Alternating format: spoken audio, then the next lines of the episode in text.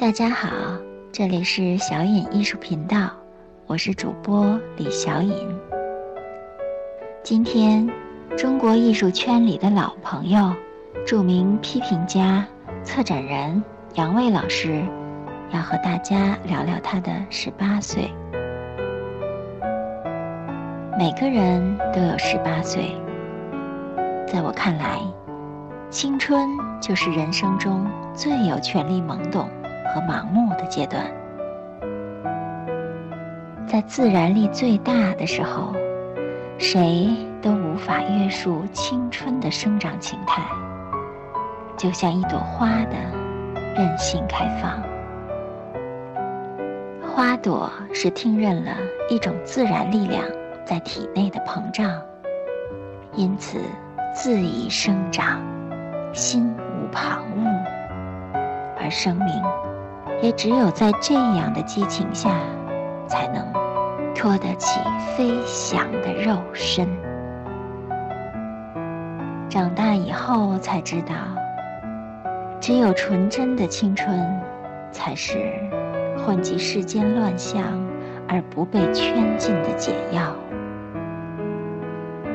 因为完全不懂得利害是非，所以只跟随直觉。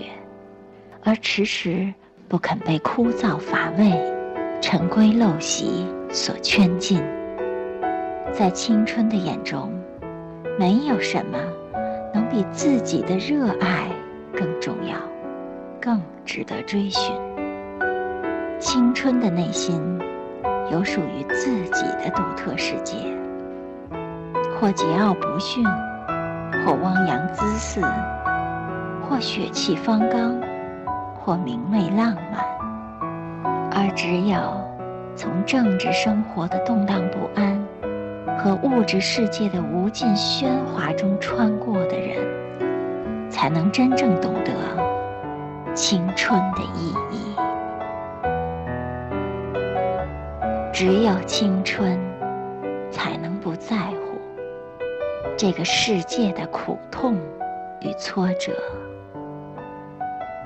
只有青春的心灵，才能在遭受了那么多磨难之后，还能正直无私，仿若初生。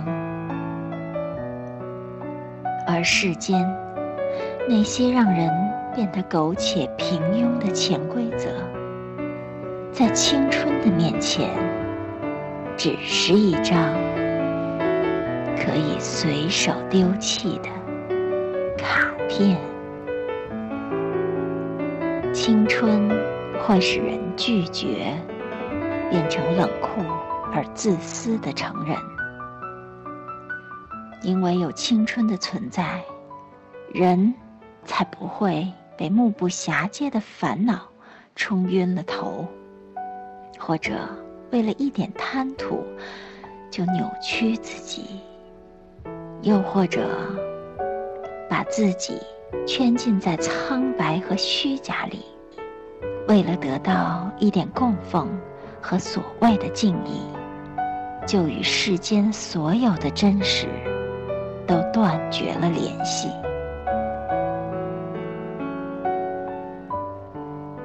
艺术家艾未未曾经说过：“人生，要么盲目。”要么荒诞。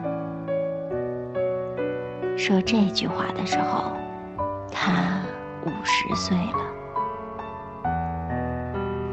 或许，这就是人生，一个跃进世界、看清自己的过程。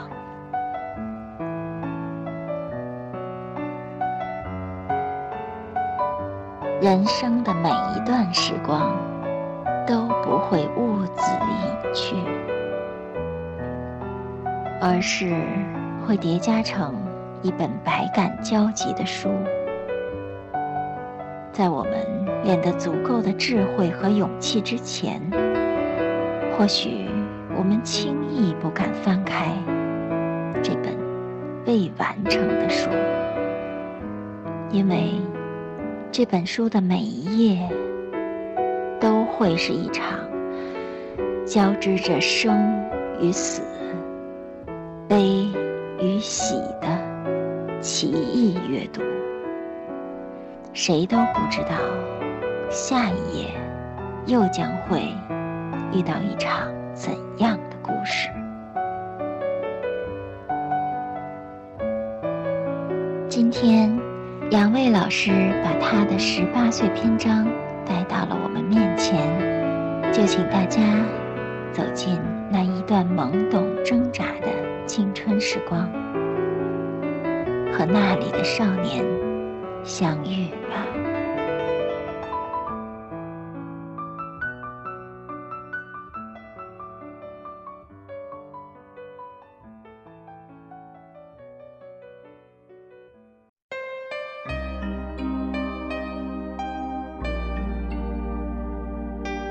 大家好，我是杨卫，很高兴通过小影艺术频道又跟大家见面。今天我给大家介绍一本刚出版的新书，这本书由中国摄影出版社出版，刘丽主编。书的名字叫《艺术家的十八岁》，书中收录了九十九位。中国当代艺术家的青春志，包含了老中青三代艺术家。通过这本书，不仅可以了解这些艺术家的成长故事，也可以由此窥见这个时代的变迁。这其中也收录了我的一篇短文。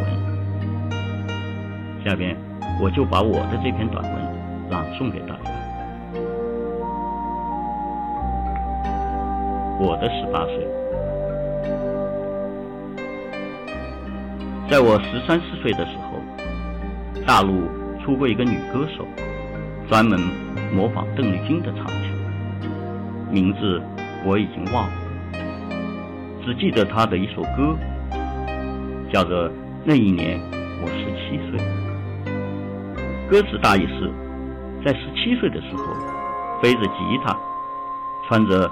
发白的牛仔裤去流浪，有点古惑仔、不务正业的意思。那是在被禁锢了三十年之久后的中国，改革开放不久，拨浪反正与社会底层的求新求变合二为一，形成一股思想解放的大潮，也使得青春、苏醒、飞翔。和流浪等长期被意识形态遮蔽的字眼频繁出现，成为了那一时期曝光率最高的词汇。那一年我十七岁，作为当年的一首流行歌曲，明确提出流浪的意象，这在之前的三十年是不可想象的。然而，它出现在二十世纪八十年代初。却跟整体的时代环境相吻合，因此而被传唱开来，风靡于大街小巷。只可惜那时候我年龄尚小，不能像十七八岁的大哥大姐们一样跟着白云去流浪，但那种走出屋外看云的心情，却深深的植入了我的心底，让我思绪不宁。无想天，不想再去顾及自己的学业，所以我的成绩一落千丈。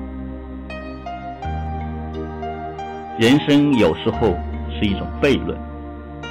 古希腊哲学家赫拉克利特就曾说过：“上坡的路和下坡的路是同一条路。”我不知道早年弃学的经历。对我这一生到底意味着什么？但我知道，我走上艺术的审美之旅，的确跟我早年退学有着直接关系。因为父母不希望看到我就此沉沦，所以开始想尽一切办法引导我走上正道。这其中就包括请老师教我学画。弃学以后的我。就是这样被自己的兴趣所降服，自觉的带上一个理想的紧箍咒，走上了艺术的取经之路。二十世纪八十年代中叶是一个文化繁荣的时期，由于改革开放的深化，将大量西方新思想、新观念引入进来，与亟待更新的社会需求汇集成一股创造的动力，推演出了一场文化启蒙运动，史称“八五新潮”。我没有参加过八五新潮，因为那时候我还只是一个清论的考生。奔波于各个艺术院校的考场，可尽管我跟八五新潮擦肩而过，但那种理想的热情与崇高的情愫，还是深深地感染了我，至今依然回味。那些年，我就是陶醉在那样一种激荡的情绪之中，不知不觉地步入了自己的青年时代。十八岁那年，我遇到了人生的第一次低谷，因为跟我一起考学的同伴有不少已经考上了艺术院校，而我却几度落榜。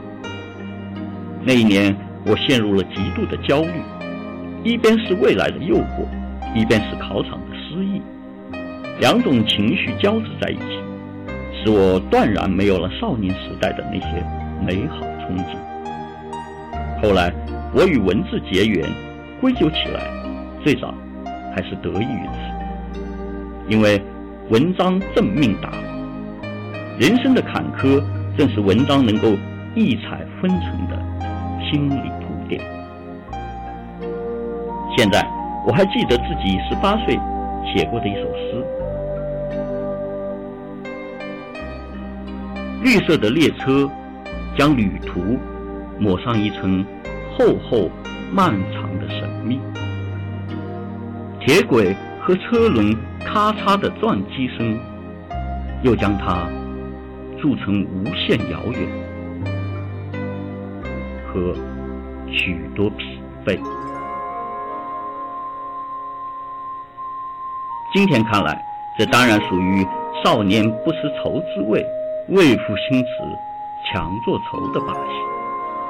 然而，回到当初，它却是我少年维特时的烦恼。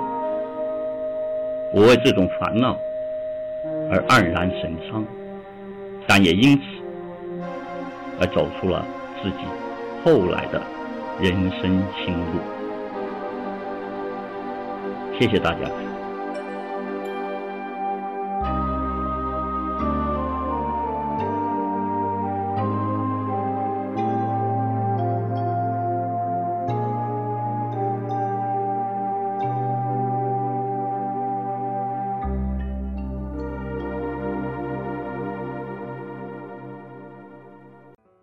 今天的节目就是这样了，大家晚安。